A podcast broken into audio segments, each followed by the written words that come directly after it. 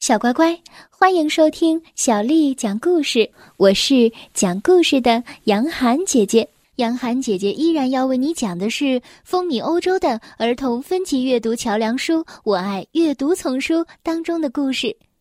今天我们来听《我和我的小仓鼠》，作者是来自法国的安娜·迪迪埃，还有法国的泽尔达·宗克，翻译叫做张萌萌。是由湖北少年儿童出版社为我们出版的《我和我的小仓鼠》。今年生日的时候，我跟爸爸妈妈说，我想要一只小动物，小牛犊、小羊羔或者一匹小马都可以。妈妈听完之后瞪大眼睛：“哦，亲爱的。”我们家不是住在农场上哟。于是我又提出了一个比较合理的建议，那就养一条圣伯纳犬。但是妈妈还是不同意。玛格丽特，你真是太不现实了。我们哪有地方养这样的动物呢？最后，爸爸妈妈决定给我买一只小仓鼠。于是我们一起来到了宠物商店。我挑中了西西特，因为它的样子非常的调皮可爱，而且一身红棕色的毛，眼睛闪闪发亮。妈妈嘱咐我，看好它哦，可别把它放出来乱跑啊！西西特太小了，这个家对它来说还是很危险的。既然你要养它当宠物，就应该对它负责。于是从那以后。西西特就成了我最好的朋友之一，它非常灵活，而且不怕危险。有时我忍不住把它从笼子里放出来，让它运动一下。星期四放学回到家，我发现妈妈不在，便给我的小宠物安排了一次冒险大作战。我在客厅里用各种杂物设置了一个障碍区，西西特很快就翻了过去，好样的！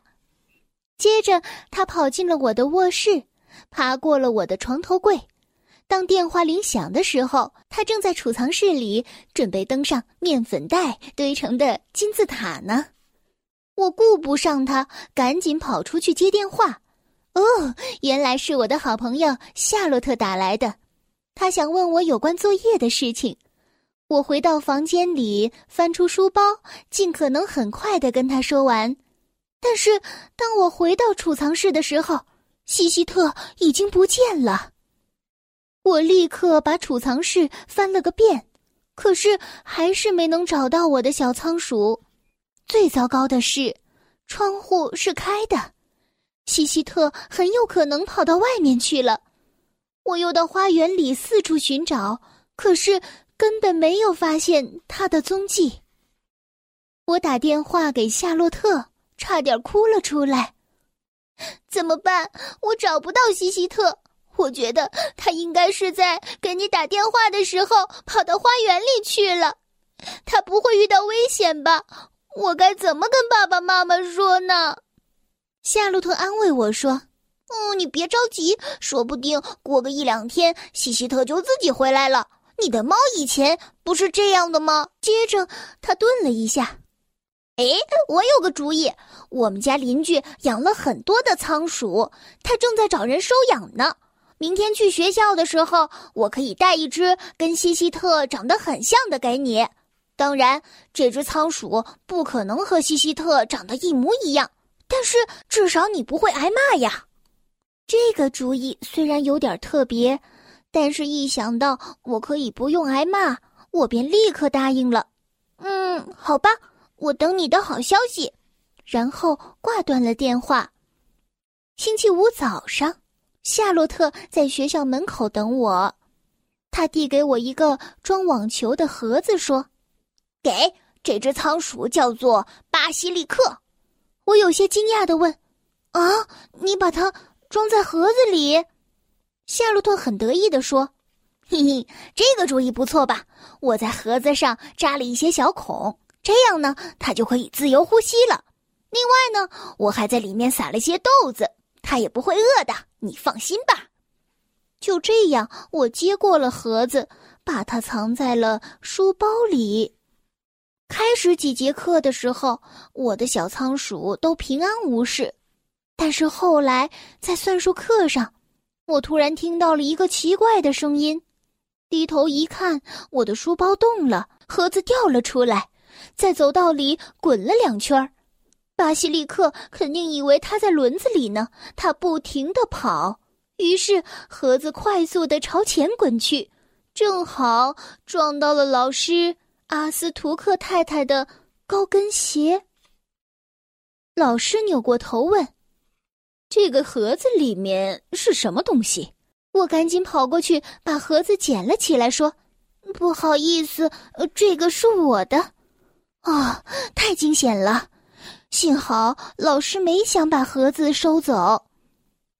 十一点半到家的时候，我仔细瞧了瞧巴西利克，虽然他的长相和西西特有点差别，但是假冒一段时间还是可以的。我打开了门，妈妈没有注意到我。她正在和来我家过周末的奶奶聊天呢。我正好趁着这个机会溜进房间里，我打开了西西特的笼子，准备把巴西利克放进去，突然吓了一跳，啊！西西特回来了，他正在棉花团里美美的睡觉呢。怎么会这样？看到他，我实在是太高兴了。但是我该拿另一只小仓鼠怎么办呢？于是我只好先把巴西利克放在了西西特的旁边，关上了笼子，接着便去厨房找妈妈。妈妈一见我就说：“玛格丽特，你回来了。今天早上我在储藏室里发现了西西特，它掉进了一个铁盒子里。”我跟你说了多少次了，别让他跑来跑去。事情变得有点复杂了。现在我的笼子里有两只仓鼠，而且我得等到下周一才能把巴西利克还给夏洛特。为了不让任何人注意到巴西利克，我把仓鼠笼子放到我的书桌下面，还在笼子外面盖了一条毛巾，以防万一。我的计划进行的很顺利，爸爸妈妈什么都没有注意到。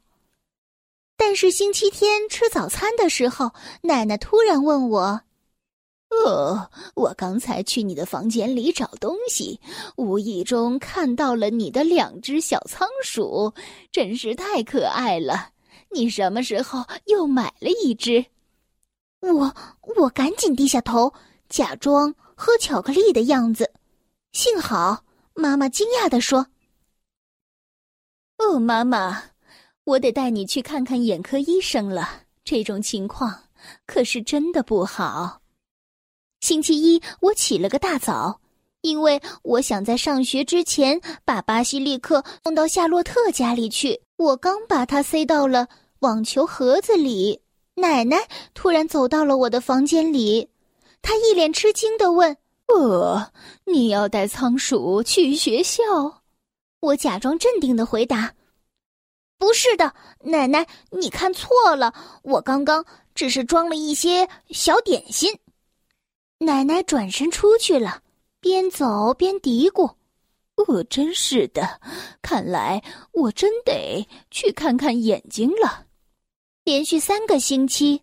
我和夏洛特都被这次的冒险经历给逗得哈哈大笑。没想到的是，这天早上我打开笼子的时候，看到了让人震惊的一幕：六只粉粉嫩嫩的小家伙正躺在他们的妈妈西西特的旁边。哎呀，这次我真得跟爸爸妈妈解释这件奇怪的事情了，而且我也想知道这是为什么。真是太神奇了！这就是我和我的小仓鼠的故事。小乖乖，今天的故事就为你讲到这儿了。如果你想听到更多的中文或者是英文的原版故事，欢迎添加小丽的微信公众账号“爱读童书妈妈小丽”。